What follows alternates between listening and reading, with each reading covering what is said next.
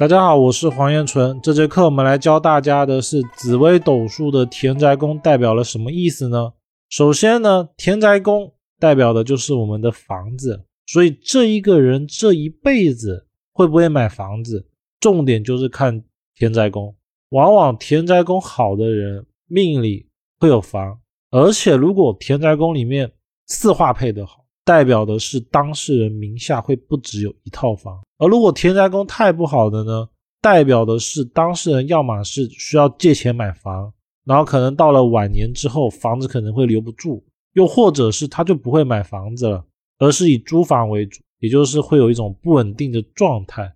第二个呢，它往往代表的是当事人阳宅风水好坏的宫位，所以。田宅宫不好的呢，往往代表了当事人的房子风水不好，而风水的问题呢，我们可以通过阳宅风水去化解，所以田宅宫的问题反而好解决，因为只要通过风水的理论，我们找他房子的病位，就是找到问题点，把它化解之后，它这种田宅宫不利的影响呢，就会有明显的改善。那我们现在就来重点的看一下田宅宫的整个内容。紫微斗数的田宅宫这个宫位啊，往往跟房子有关系，所以很多人呢在学紫微斗数的时候，往往会把它跟风水联系在一起。而现在市面上有很多的紫微阳宅、紫微风水学，一定要切记一点哦。我们如果只是通过田宅宫里面的星座去判断我们。生活周遭会有什么样的建筑物？这个不能叫做风水学。第二个是，如果我们通过紫微斗数里面的星座，比如说像巨门化禄、巨门化忌在子，那就去直接论它的子位，因为一般来说，子这个宫位代表了正北方，它是好是坏，能不能开门做灶，或者是当卧室。碰到了巨门化忌，如果说不可以的话，是不正确的，千万不要这么去论。因为根据我的实际验证呢，我们不能以紫微的四化也好，主星也好所落的宫位，就去判断我个人在那一个方位的好坏，是不能的，并不存在说煞忌的位置就一定不好。如果它所对应的阳宅。场所是什么就会不好，这是不对的。我们只能说它会有影响到，而且是从风水层面影响到他的命盘，而不是说命盘影响到了风水，这是有本质上的区别的。那田宅宫除了看风水，重点呢其实就是看能不能买房的宫位。稍微再补充一点啊，如果田宅宫不好。往往就是代表了当事人他住的阳宅，也就是我们平常住的房屋，它风水有问题。如果是田宅宫，我们查出来是田宅宫不好，它对应的阳宅有问题，我们往往只要找到它的风水问题，也就是说它房子的问题在哪里，我们把它进行改善优化，那田宅宫的不利呢，往往就可以化解。所以紫微斗数里面田宅宫遇到的问题，我们可以通过风水的理论来化解。而具体的化解呢，要看实际的风水情况来。然后我们不能仅凭紫微斗数里面的四化星也好、煞忌星也好，就来判断它的好坏，这个是不对的。那整体来说，田宅宫就是看这两个层面。我们来衍生一下紫微斗数的。田宅宫还有什么样的象意？首先呢，田宅宫乃财帛之极恶，所以是收藏的库位，所以钱财存不存得住？我们重点看田宅宫。可能会有人问，不是说兄弟宫是存财位吗？不是的，兄弟宫看的是资产流动，就是现金流。兄弟宫也是存，但是它的存是一现金流，也就是说。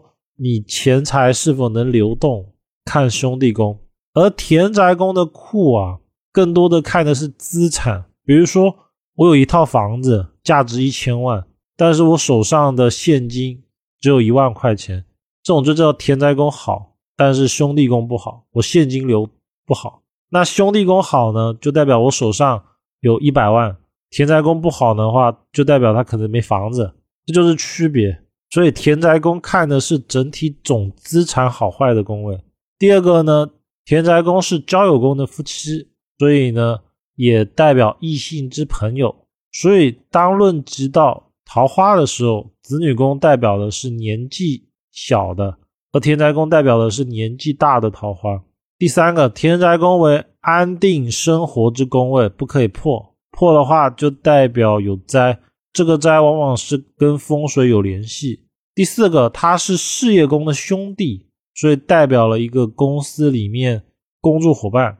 而这种工作伙伴呢，仅限于工作，就是可能我平常每天看见，然后每天可能会打个招呼，但是其实你对他一点都不了解，不谈心，这个叫工作伙伴。如果下班了还会一起约出来玩，这种才叫做朋友。所以每个宫位哦。它其实对待关系是不一样的。再来，田宅宫是不动产房屋的宫位。如果田宅宫碰到了化禄，往往房子漂亮；化权，往往房子比较大；而化科呢，房子会有高级感；化忌呢，比较小，而且可能会比较乱，甚至是没有不动产。化科还代表了整洁，所以田宅宫化科的呢，一般来说房子会比较干净。田宅宫整体相意。还是以家宅、房屋、家族，也就是说住在同个屋檐下的人好坏关系，我们可以看田宅宫。田宅宫呢，还可以看居家的环境，所以很多人会很喜欢拿田宅宫它的三方四正以及对宫来判断家里面附近有什么。但是一定要切记哦，田宅宫它家里面附近有什么，这个只是印一个象，不代表说它就是风水。田宅宫呢，也代表了祖上祖宗的宫位，所以一个家庭能不能庇佑，就是受到我上一代人的庇佑。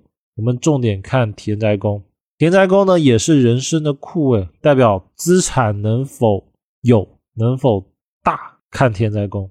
而这边的资产呢，不一定是现金，它是按整个价值来论的。田宅宫的整体意义就是家运、风水、主业、不动产。在阳宅里面叫大门财库，对于人事物而言，对人代表了三姐妹、二姑、家族、家事；对事而言，代表了第二职业单位的同事；女命的话，代表了桃花及感情的地方。就比如说，我们古代人其实已经把这个田宅宫代表桃花讲得很明白了，就是一房、二房、三房，凡是田宅宫很旺的人，他房子越多的人，那。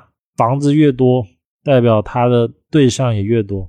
当然，这个必须要跟子女宫以及他的夫妻宫参看，不能单论。不过呢，一般来说，桃花只要旺的，想要金屋藏娇的话，他的田宅宫一定不会太差。田宅宫如果空宫无主星，居所变动大，而且呢，往往也代表了当事人同一个住所可能不会住一辈子。他可能这辈子会换很多的住所，而往往呢，就是田宅宫遇到煞忌的时候，他那一年的住所就会异动。田宅宫无主星的一些特征，一是叫根基不稳定，就是说容易换住的地方。当然，这个住的地方哦，不是说一定就是搬家，比如说像住校，又或者是到了大学念书，直接到外地一待就是半年一年，然后一年之中可能就回来一段时间。包括说出了社会以后会常换地方，因为工作的关系，这种呢就是田宅宫无主星的一个很大的特征。而资产起伏也会比较大，因为田宅宫如果是空宫，往往代表了资产不稳定，也代表了不动产变数多，或是资产困难，就是说可能会买房卖房，买房卖房。这个重点我们还是要以整体格局而论，就是说。田宅宫的三方四正是否有煞星、忌星？